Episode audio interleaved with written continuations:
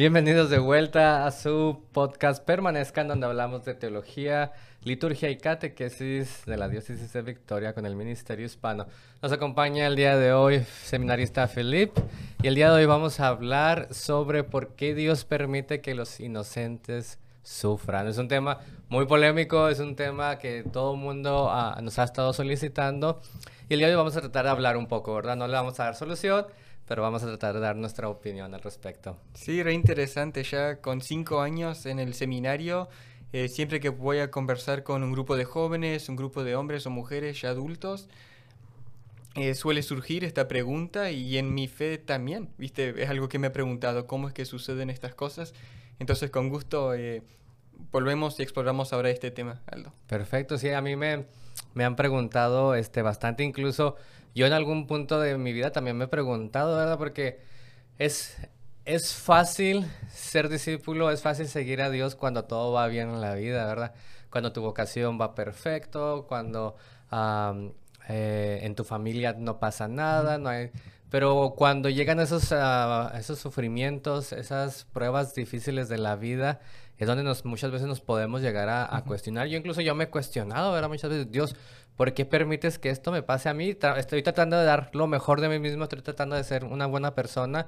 ¿Y por qué pasa esto a mí? Y pareciera ser que a las personas que no están cerca de Dios les va mejor en la vida. No sé si te ha pasado esta experiencia o has visto esto en algunas otras personas. Sí, sí, como dijiste vos, es cuando suceda este tiempo de sufrimiento, de prueba, porque a todos nos sucede.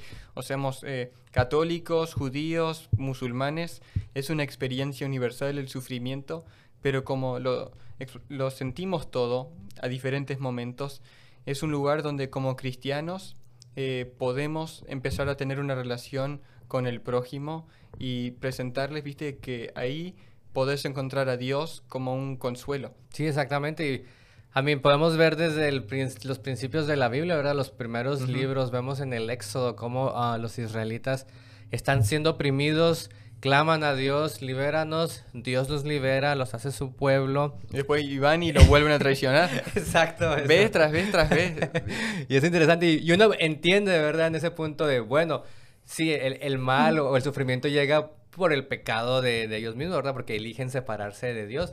El punto es cuando alguien, como un niño que no ha pecado, que no tiene pecados tan grandes, ¿verdad? Como un adulto, eh, sufre, ya sea por un cáncer, una enfermedad terminal. Entonces, a mí me han llegado a preguntar personas en los hospitales, ¿por qué le pasó esto a mi hijo, verdad? Y uno no tiene respuesta en ese momento, ¿verdad? Porque el sufrimiento es mucho mayor de esa persona. Entonces, es complicado, es complicado. Yo en veces... Eh, no les trato de dar ninguna respuesta, nada más me quedo con ellos, escuchándolos y acompañándolos en su dolor. Em, lo primero que hay que recordar, viste, volviendo a Génesis, la historia de la creación, todos somos creados buenos por Dios. Y es a causa del pecado, especialmente el pecado de Adán y Eva, que entró el pecado al mundo y las consecuencias a eso, que estábamos en el paraíso, en unión perfecta con Dios, como sabes, y después nosotros, la humanidad decidió alejarse de Dios, viste, de romper esa relación. Y de ahí, viste, vamos a ver cómo con los israelitas, tal vez eh, de Job me me pregunto qué es lo que pensás de, esa historia, de ese libro de la Biblia. Y em, el mensaje tal vez de ese libro para nuestra experiencia ahora en la vida. Sí, tienes razón, ese libro es uno de mis libros favoritos del Antiguo Testamento porque pues vemos cómo la teología de, en ese tiempo, obviamente la historia de la salvación es, evolutiva, ¿verdad? Dios se va revelando poco a poco a su pueblo según el entendimiento. Y para ese tiempo, cuando aparece Job, ah, el libro lo que nos quiere enseñar es de que ellos pensaban que si te portabas mal o pecabas, o incluso si tus padres pecaban, Dios te castigaba. Entonces era una concepción de... Es cierto, le venían los amigos, ¿qué hiciste Job? Contame, contame que por esto o por este, ¿qué hiciste? Está ahí, chismoso, exactamente, en el chisme ahí. te está yendo mal, es porque hiciste algo, perdón, hasta arrepiéntete no me con mentira, le decía. Entonces es, es Job, es, esa tensión que tiene de decir no, espérense, o sea, yo no hice nada, yo no sé por qué me está pasando esto. Yo he sido justo, ¿verdad? Yo he tratado de seguir este, las reglas de Dios y los amigos, no, tienes que haber hecho algo. Entonces, ese libro es el rompimiento de esa teología de decir, si haces algo malo, Dios te va a castigar, ¿verdad? Que incluso en nuestros hogares, ¿quién no ha escuchado eso, verdad? Uno de pequeño, sobre todo en los lugares este, hispanos, donde yo vengo de México era clásico que a los niños se les dijera, este, si te portas mal, Dios te va a castigar. Crecemos con esa concepción y en veces le tenemos miedo al infierno, lo vemos como un castigo, ¿verdad? Lo vemos como si me, me voy a portar bien. No porque Dios me ama, me va a portar bien, porque si no Dios me va a castigar. Entonces crecemos con eso y pues obviamente nuestra mentalidad de Dios se distorsiona completamente. Nos puede parecer, viste, que aunque estemos sufriendo esto u otro, que es porque Dios no nos ama, pero como decís vos, no es así. Es sin duda Dios nos ama, sin duda Dios es bueno y es incapaz de crear algo malo, porque si algo es malo, si está el sufrimiento es donde eh, no, no está Dios ahí, viste, por el pecado, ¿no? Que nosotros lo estamos rechazando, no lo estamos invitando ahí. Entonces, el, la sanación, viste, de la herida, del sufrimiento es invitándolo a Él. Y tal vez porque se hacen estos cuentos eh, de niño y eso que en el mundo ahora hay tantos ateos que tratan de usar esta lógica de porque existe mal en el mundo, no puede existir Dios o que Dios es malvado, pero nuestra fe nos enseña y creemos nosotros que eso no es cierto. Pero ¿qué pensás sobre eso y cómo le podemos contestar a alguien que que suele eh, suceder que nos cuestione de esta manera. Fíjate que el otro día estaba platicando con un buen amigo sacerdote y me decía que en el grupo de jóvenes este, ellos tenían esta concepción, como que los jóvenes en su desarrollo psicológico, científico y todo esto, agarran muchas ah, corrientes filosóficas, ¿verdad? Es más fácil para ellos acceder a la filosofía que a la teología, porque la filosofía está en el mundo. Entonces, se les mencionan mucho la, la paradoja de Epicurio, que cuando yo la escuché dije, ¿qué es eso? Sí, me recordás. sí, pero y luego ya me acordé que, que, que, en nuestros tiempos de estudiar filosofía lo veíamos, ¿verdad? Pero pues ya, eso ya, con la teología se supera todo eso. Entonces, ¿pero qué, qué, era lo que decía? ¿Cuál es la paradoja de Epicurio? Bueno, decía que si existe un Dios y este Dios quiere evitar el mal, pero no puede, entonces no es omnipotente, ¿verdad?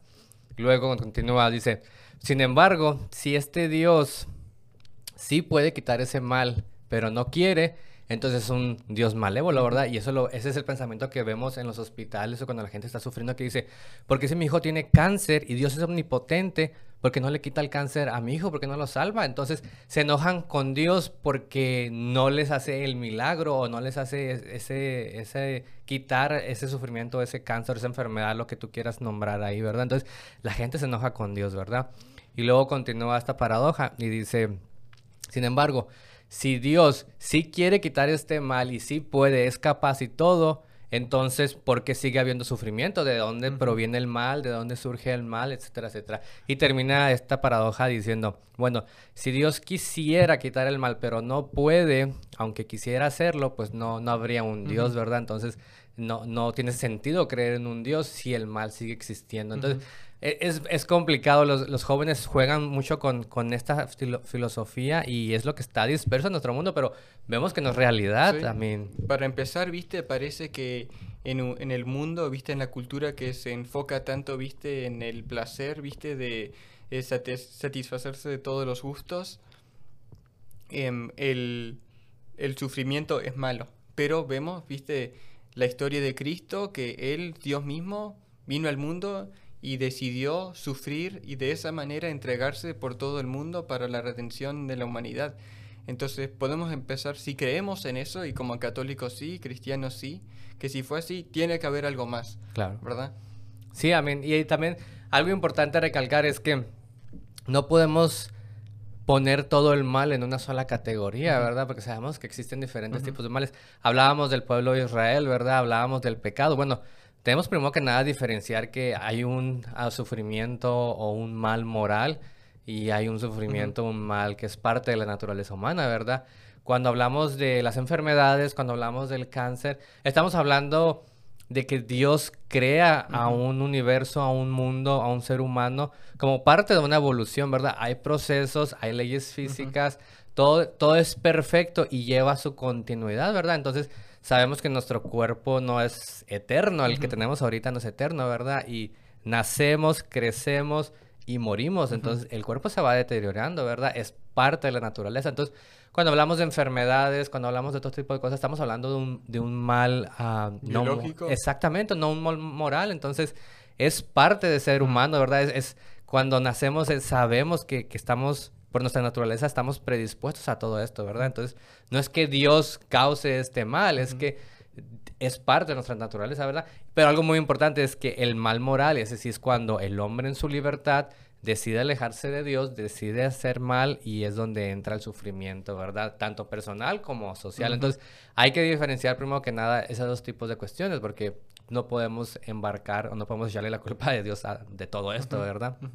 Sí, no es difícil ver, viste, como en el Éxodo, la historia de los israelitas, los judíos, eh, armando, creando el becerro de oro y después habiendo consecuencias, no se pueden preguntar por qué, porque la ley estaba ahí, viste, no tendrán ningún otro Dios menos a mí.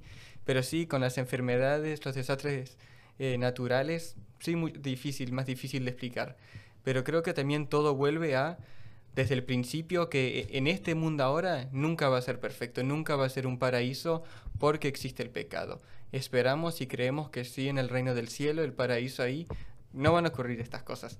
Exactamente, a mí, y es cuando la gente dice, es que Dios debería sacar el mal del mundo, pues bueno, entonces estás pidiendo que Dios ya haga el paraíso, ¿verdad? Porque sabemos que en el paraíso no, no va a existir el sufrimiento, no va a existir el dolor, no todo esto, ¿verdad? Pero ahorita la tierra como la conocemos, si quitamos el dolor, si quitamos el sufrimiento, pues básicamente estamos pidiendo que ya vivamos en el paraíso. Sabemos que, que, no es posible. Entonces, pero como dices tú, volvemos a, a, lo incongruente que a veces es el ser humano, porque lo vemos en el Antiguo Testamento, lo vemos en nuestra sociedad.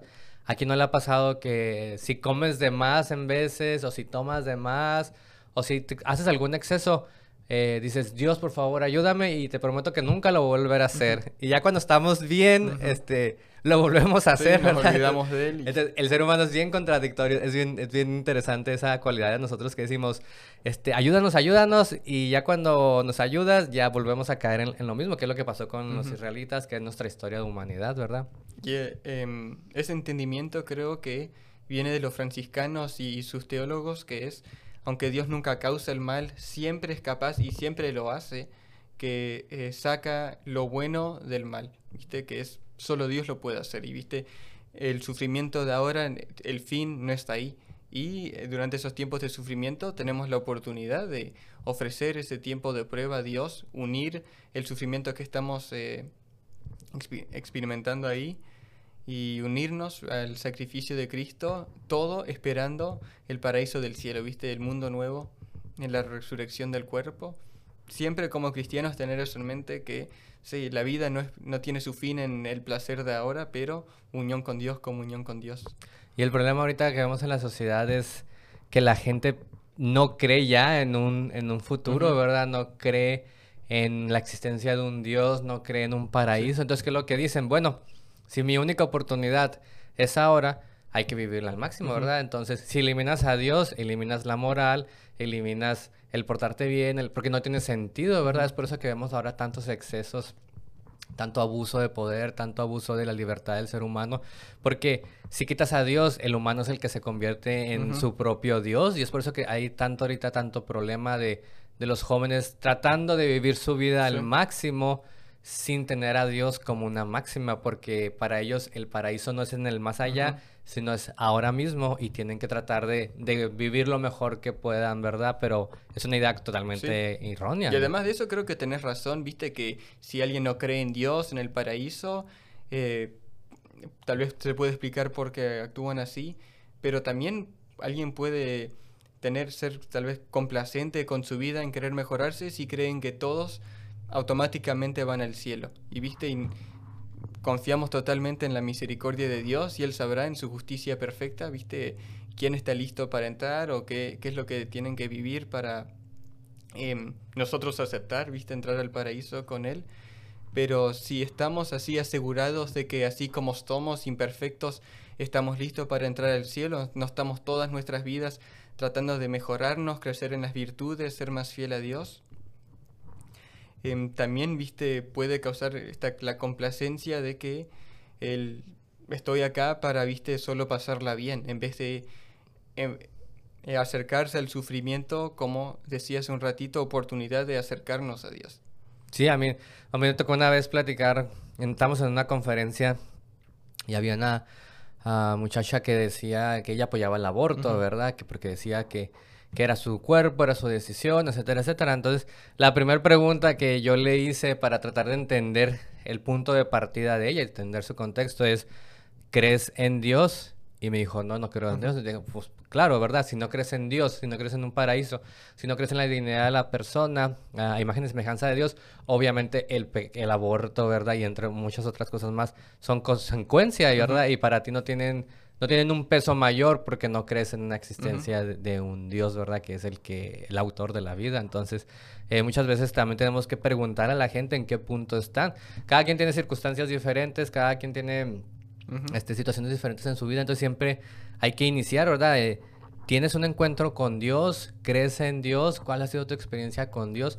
Y a partir de ese momento podemos caminar con estas personas, ¿verdad? Porque para algunos puede ser más difícil que para otros. Y te digo, el, el, el misterio del dolor es incomprensible. Decía eh, Carl Runner, un teólogo de, de nuestro, un gran teólogo de nuestro siglo, ¿verdad?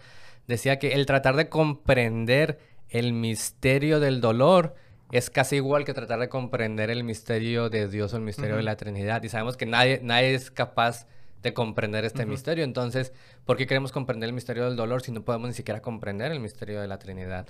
Lo que mencionás también me recuerda a la filosofía de Nietzsche, que como hemos visto de tal vez los ateos, gente joven que como no pueden explicar el sufrimiento, quieren como automáticamente rechazar a Dios como que no puede existir y casi se excusan, viste, tratar de perseguir estos placeres.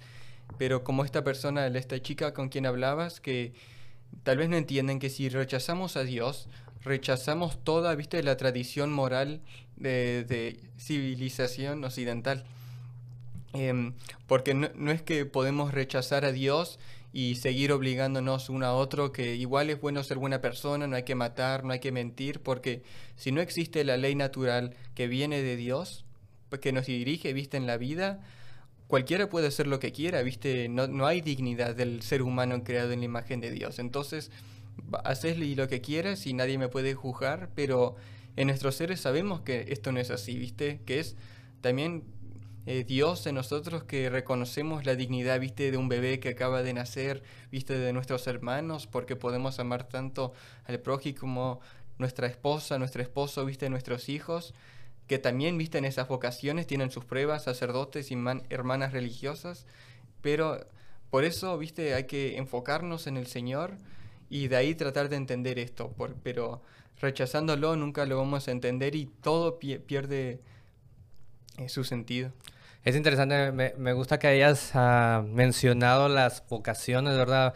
Vocación al matrimonio, vocación al sacerdocio, vocación a la vida religiosa, porque eh, al final del día, yo pienso, ¿verdad? Tú me paras decir tu punto de vista, ¿verdad? Pero al final del día, el dolor, el sufrimiento es parte fundamental de, del ser humano. ¿Por qué?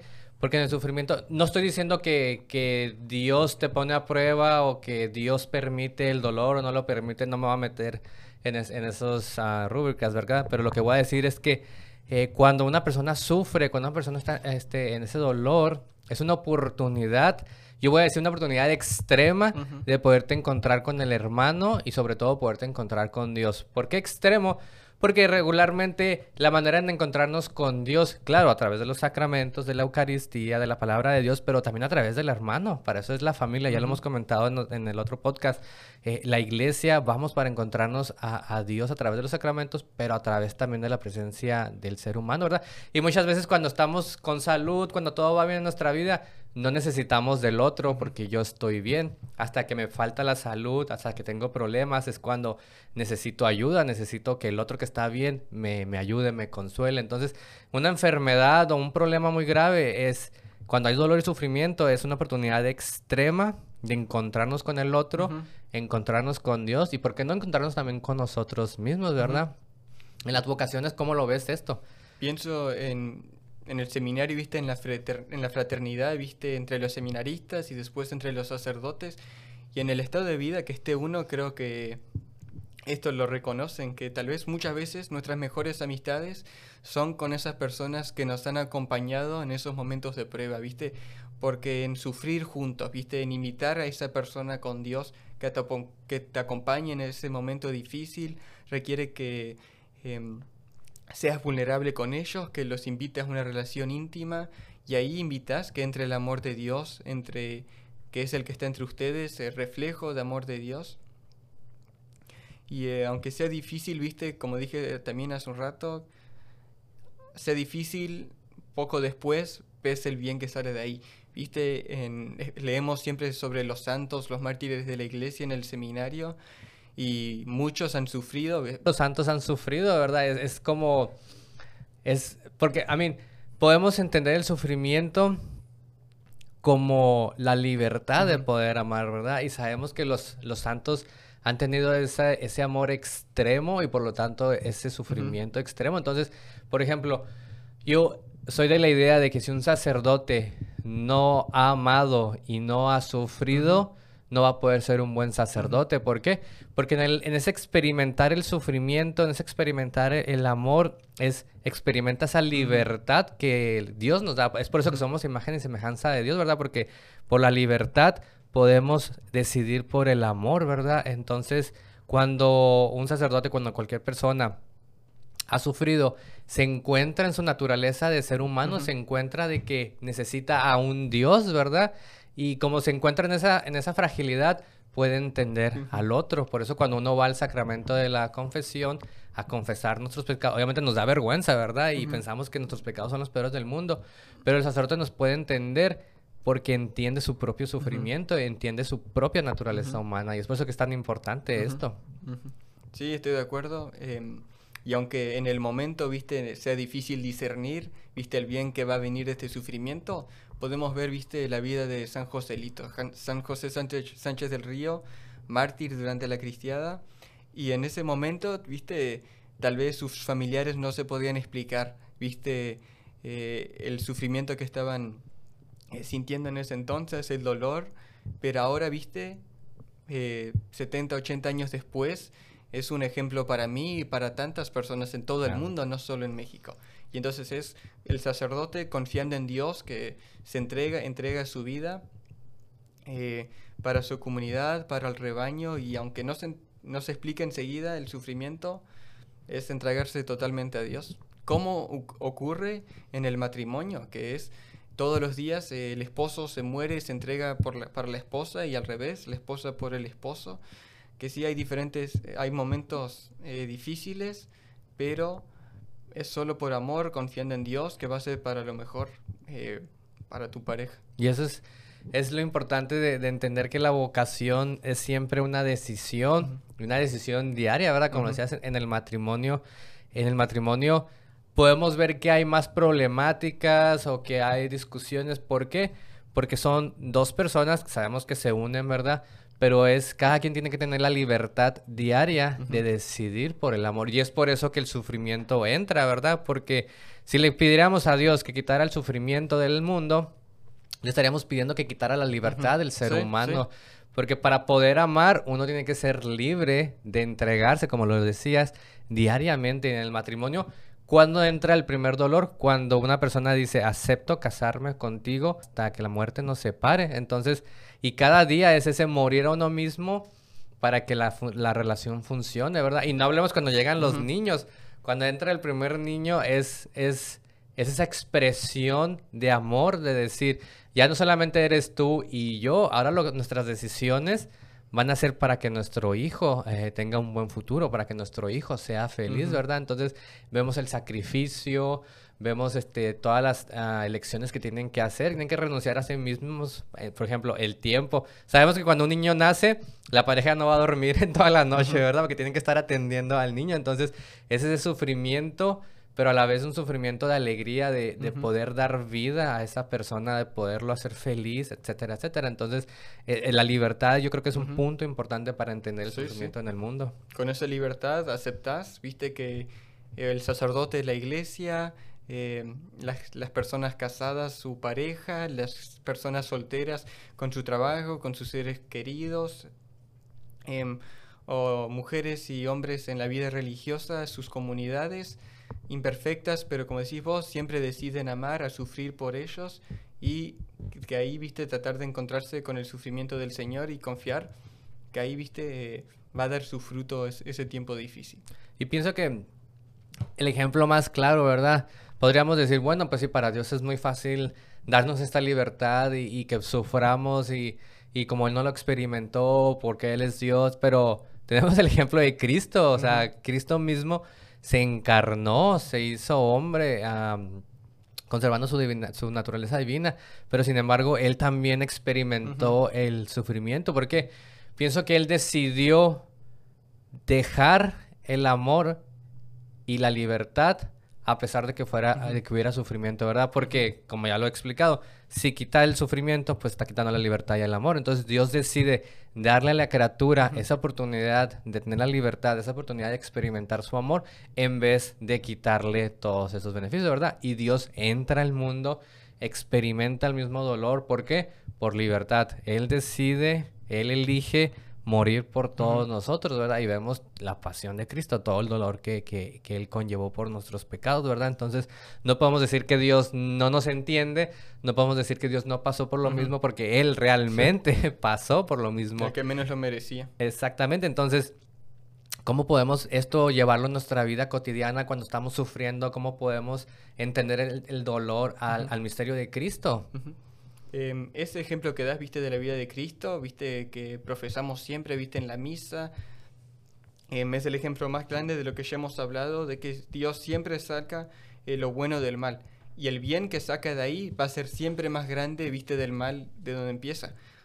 Y este, el ejemplo más grande es, empieza con el pecado de Adán. Y se discute entre teólogos si hubiera venido, si se hubiera encarnado Cristo, sin el pecado no pero sí pecamos y por eso sí vino Cristo y gracias a eso podemos ahora entrar en esta comunión tan íntima con Él, ¿viste? Tal vez nunca hubiéramos tenido la Eucaristía, tal vez estaríamos en el paraíso, pero tal vez que Adán y Eva no reconocían, ¿viste? Lo bueno que estaban, porque si no conoces el sufrimiento es más difícil, tal vez imposible, reconocer todas las bendiciones, que son muchísimas, ¿viste?